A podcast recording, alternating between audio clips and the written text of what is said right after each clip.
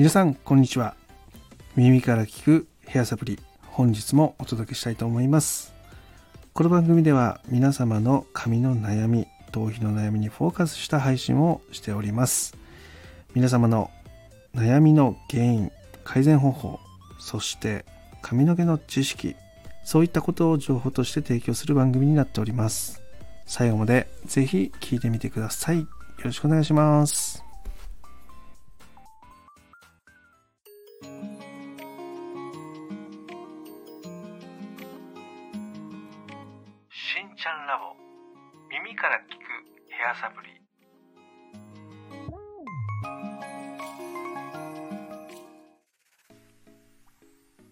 改めまして皆さんこんにちは。しんちゃんラボの新庄です。それでは本日のテーマ言っていきたいと思います。本日のテーマはこちらになります。髪の毛のダメージについて。ここについてね話を先にしていきます。髪の毛っていうのはねその子供の時から、えー少しずつ、えー伸びてきてですね、えー大人になるまで、ね、大人になってからも、えー髪の毛っていうのは伸び続けます。で、えーその中でですね髪の毛のダメージについて今日話していくんですけどもなんで髪の毛が傷むのかっていう話です。でこれねものすごくシンプルな話になるので、えーそこについてね話をしていこうかなっていうふうに思います、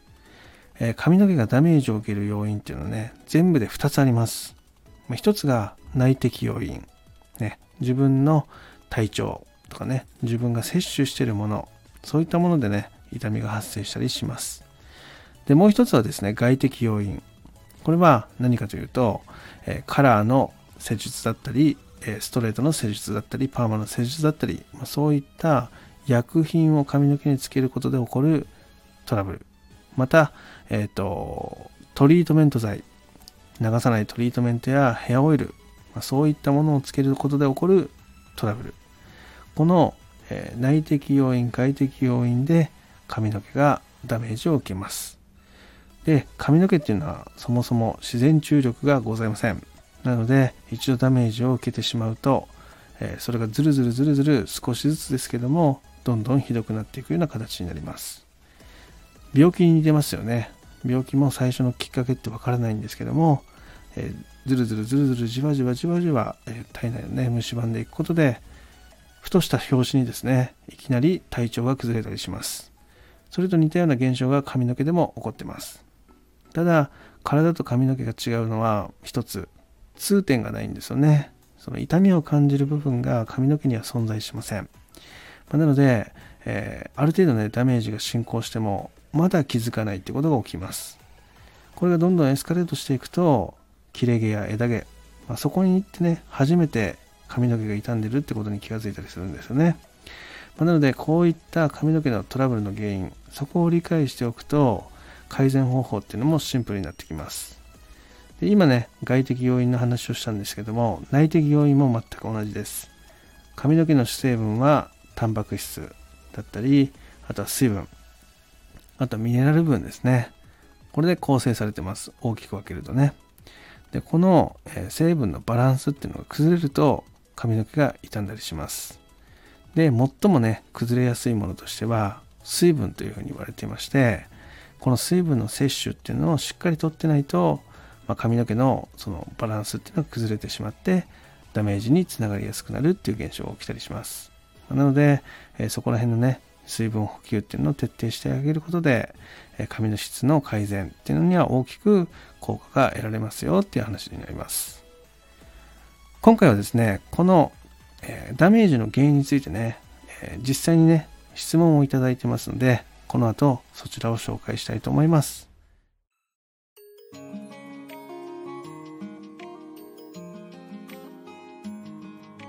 しんちゃんラボ耳から聞くヘアサプリ。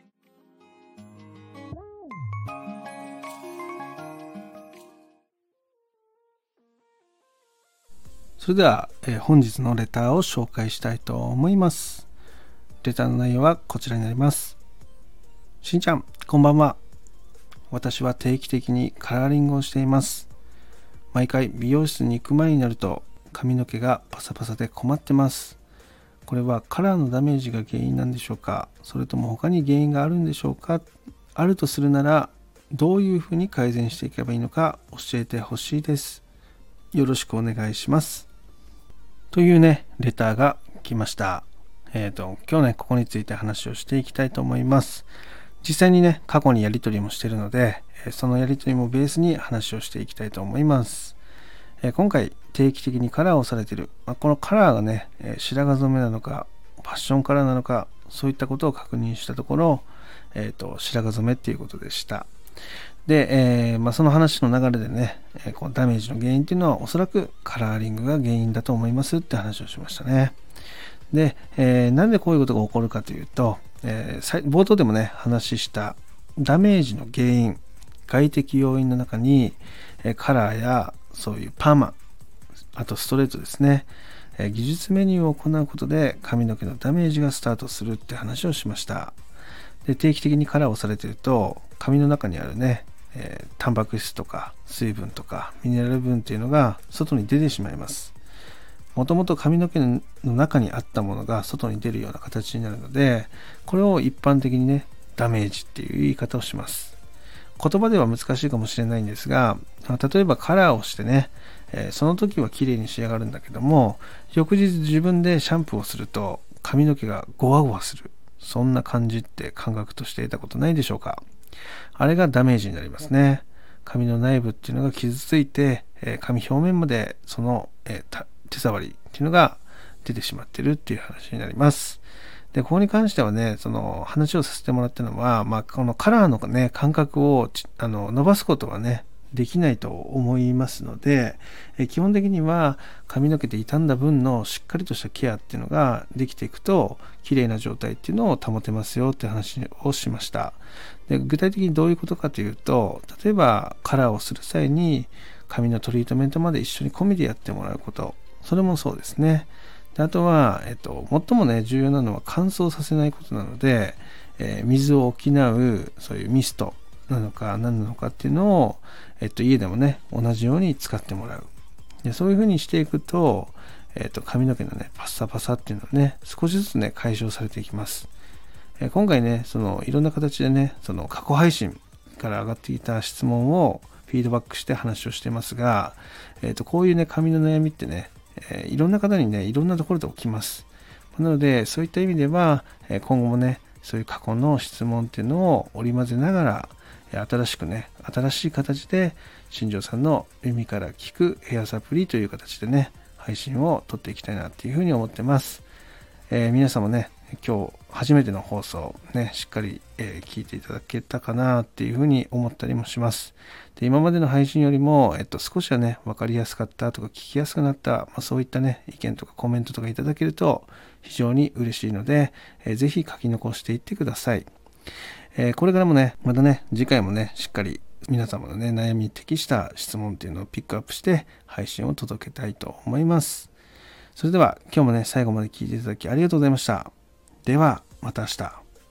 バイバイ。し